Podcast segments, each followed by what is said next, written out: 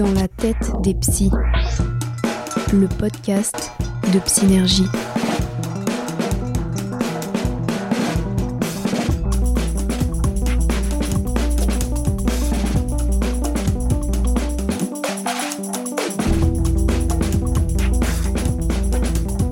Bonjour et bienvenue dans la tête des psys, le podcast de Psynergie.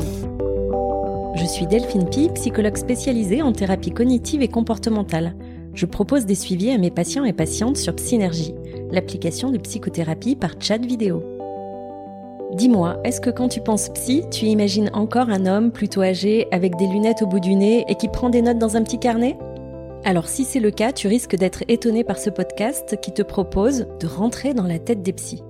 Pour découvrir les psychologues comme tu ne les as jamais entendus, c'est parti. Entre dans la tête des psys tout de suite avec Synergie. C'est au tour d'Elodie de nous parler d'elle. Cette psychologue TCC, exerçant à Pau, s'est spécialisée dans l'accompagnement des personnes qui manquent de confiance en elles. Elle nous explique sa pratique et son parcours. Bonne écoute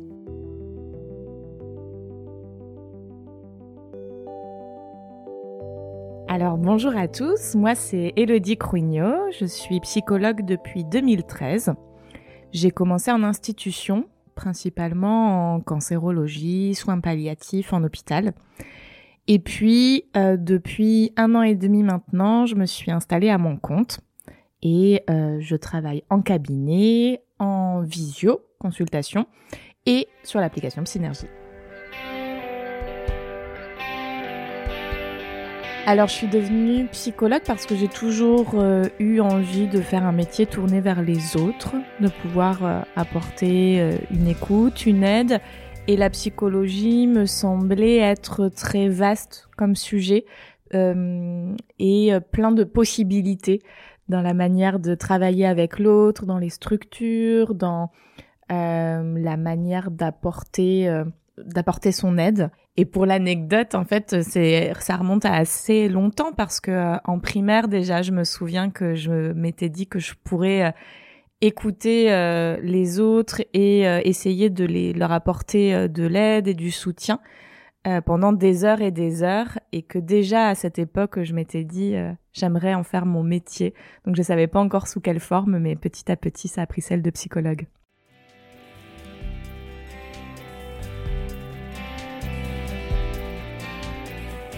Et donc j'ai commencé euh, en tant que psychologue et puis euh, ensuite je me suis euh, spécialisée donc en thérapie cognitive et comportementale et particulièrement dans l'accompagnement des femmes qui manquent de confiance en elles. En fait, petit à petit, j'ai plutôt accompagné les, les, femmes parce que c'est celles qui viennent d'abord le plus au cabinet. Et puis, j'ai constaté que j'avais une relation particulière avec elles qui permettait d'aller en profondeur dans ce travail-là et d'obtenir des bons résultats. Donc c'est vrai que comme je suis euh, à l'aise euh, avec ce public, eh bien ça se ressent aussi chez les patients et ça permet euh, des belles thérapies. Donc la confiance en soi, ce qu'on entend par là, en fait, tout le monde peut en manquer à différents moments de sa vie en fonction des périodes, des situations souvent les périodes de transition comme euh, l'adolescence ou alors une grossesse, un changement d'emploi euh, ou un deuil, peu importe, vont euh, être des périodes où tout à chacun peut connaître un manque de confiance en soi. Et en fait, la, la situation, elle va devenir plus préoccupante quand elle dure dans le temps d'abord, et puis qu'elle commence à avoir des conséquences sur la vie quotidienne.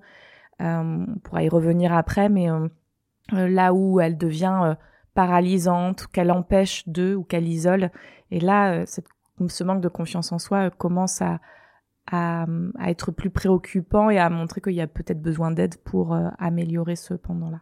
Par exemple, ça va toucher des patients qui ne peuvent pas postuler à différents postes par manque de confiance en eux ou alors qui vont arrêter certaines activités de leur vie quotidienne euh, des loisirs ou autres parce que ça demande une certaine exposition ou euh, un besoin de, de, confiance en soi et ils sont euh, de plus en plus paralysés par ça, ils ne peuvent pas y aller.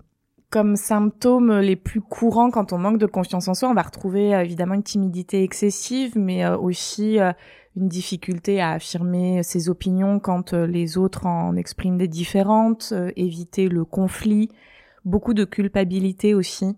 C'est des patients qui vont se sentir coupables de ce qu'ils font, de ce qu'ils disent, de ce qu'ils ne font pas, de ce qu'ils ne disent pas, se sentir pas assez, pas à la hauteur. Il y a une anxiété de performance, une peur de l'échec, et puis une incapacité à, faire euh, respecter euh, ses droits, ses limites, ses besoins, une tendance évidemment à se dévaloriser, à se sentir nul, et puis une difficulté à accepter euh, des compliments ou des critiques. Ça aussi, ça se retrouve beaucoup.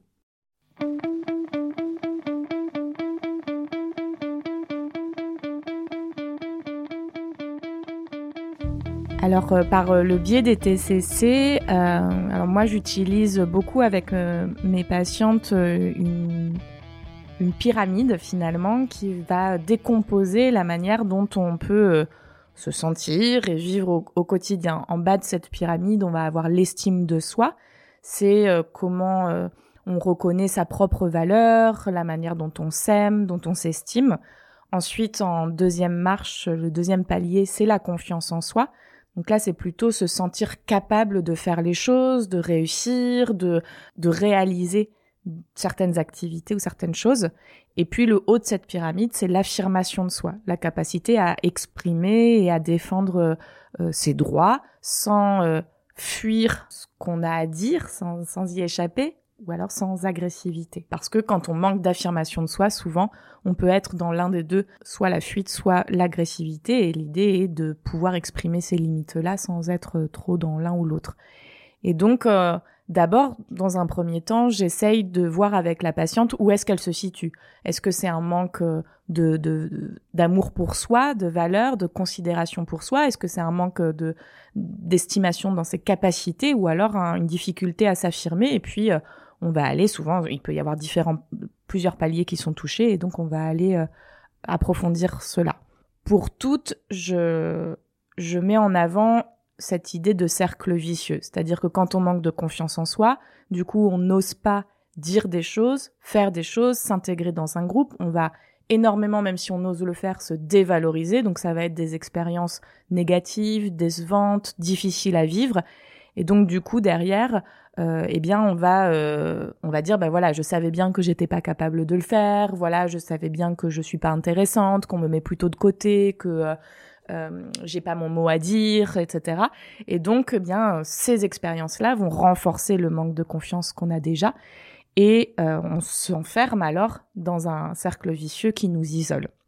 Et donc avec les TCC on va réaliser une restructuration ce qu'on appelle des schémas d'auto-dévalorisation. Donc là, ça veut dire assouplir notamment ses pensées parce que quand euh, on manque de confiance, systématiquement, on va être plutôt dans des pensées pessimistes, défavorables, et donc euh, avoir une image faussée de ce qui s'est réellement passé, ou alors se rendre compte que bah, finalement, c'est peut-être notre comportement qui induit ça et pas forcément le jugement des autres. Et donc, on va aller assouplir nos pensées et puis modifier petit à petit nos, comportements, notamment avec des, exercices, des exercices d'exposition très graduels. On y va petit à petit en fonction de ce que le patient, enfin, je, je vais, je construis vraiment ça avec la patiente pour qu'elle se sente capable à chaque fois d'aller sur l'étape supérieure.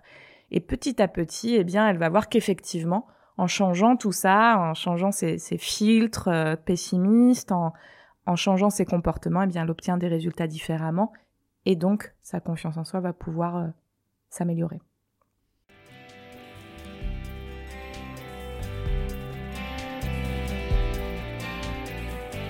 J'ai en tête euh, une patiente qui était venue sur l'application Synergie en étant en se sentant de plus en plus isolée. Elle avait personne avec qui à qui se confier. Euh, elle euh, elle se sentait mal dans les avec les différentes personnes avec qui elle elle vivait. Et puis euh, elle commençait à développer de l'anxiété, même à l'idée de sortir de chez elle, de faire ses courses. Tout devenait en fait problématique. Et donc on a vraiment mis en valeur ce cercle vicieux dans lequel elle s'était enfermée. Et effectivement, à la base, le manque d'estime d'elle-même et le manque de confiance en elle, l'a enfermée dans des relations compliquées euh, dans son entourage, a accepté, vu que c'est difficile de défendre ses besoins, eh bien elle a accepté euh, euh que euh, une certaine forme de violence chez certains, de qu'il l'a dévalorisé en fait finalement sans cesse, et donc bien forcément elle trouvait plus ce soutien autour de, autour de soi. En fait, ce qu'on remarque, c'est que par exemple dans les relations et ça ça peut donner des indices sur il y a quelque chose qui va pas et peut-être que je peux me faire aider c'est que euh, on va retrouver beaucoup de jalousie par exemple parce que forcément si on s'estime on est dans la comparaison négative avec les autres on va avoir du mal à faire confiance et à laisser l'autre y aller. On peut avoir des relations dominant dominé soit se faire dominer parce que euh, on n'arrive pas à faire respecter euh, sa place et ses droits, soit dans la sphère privée à dominer l'autre parce que c'est le seul endroit où on peut un petit peu euh, euh, assouvir son manque de confiance en soi finalement. Ou alors on peut aussi être dans des relations de dépendance affective. Et donc ces relations-là vont nous isoler. Donc cette patiente, je me souviens, était se sentait très seule.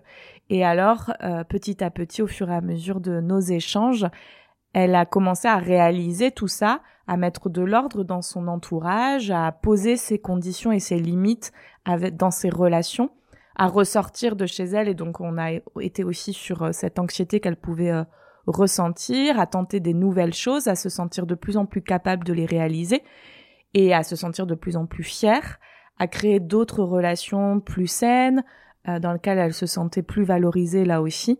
Et aujourd'hui, c'est très émouvant parce que euh, elle revient de temps en temps faire euh, une semaine euh, sur l'application pour qu'on échange, qu'on voit un petit peu où elle en est.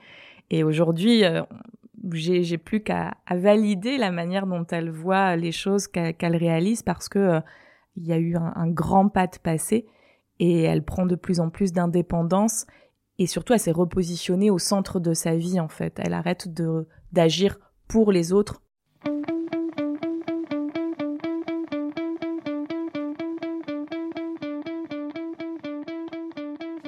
si j'étais un trouble psy, je crois que je serais la dépression. Parce que euh, c'est quelque chose que j'ai, c'est un trouble que j'ai beaucoup connu dans ma famille d'abord. Euh, j'ai grandi avec des parents qui avaient tendance à la dépression et puis moi-même euh, dans les étapes difficiles de ma vie j'ai tendance à avoir des phases où je vais me renfermer me être sur le canapé à ne plus vouloir en sortir. Et donc, je crois que mes connaissances euh, et euh, et puis euh, bon, la, vie faisant me permettent de ne pas m'installer dans ce trouble-là, mais je sais que c'est un penchant que je peux avoir facilement.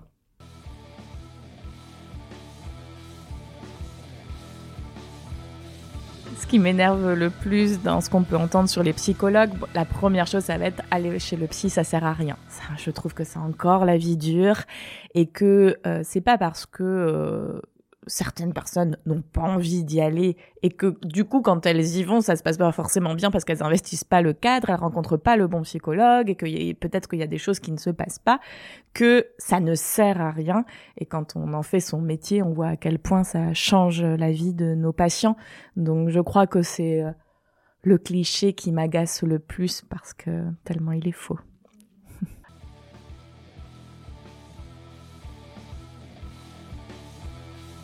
En ce moment, on peut me retrouver à deux endroits particulièrement. D'abord sur mon compte Instagram, Techizen, où je partage énormément de contenu.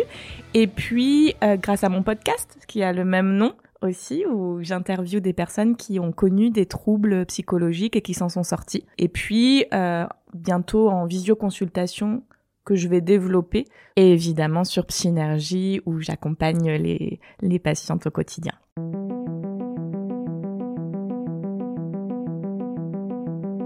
Merci d'avoir écouté Dans la tête des psys, le podcast de Psynergie. Pour découvrir nos super psys en action, tu peux télécharger l'application de psychothérapie par chat vidéo disponible sur tous les stores.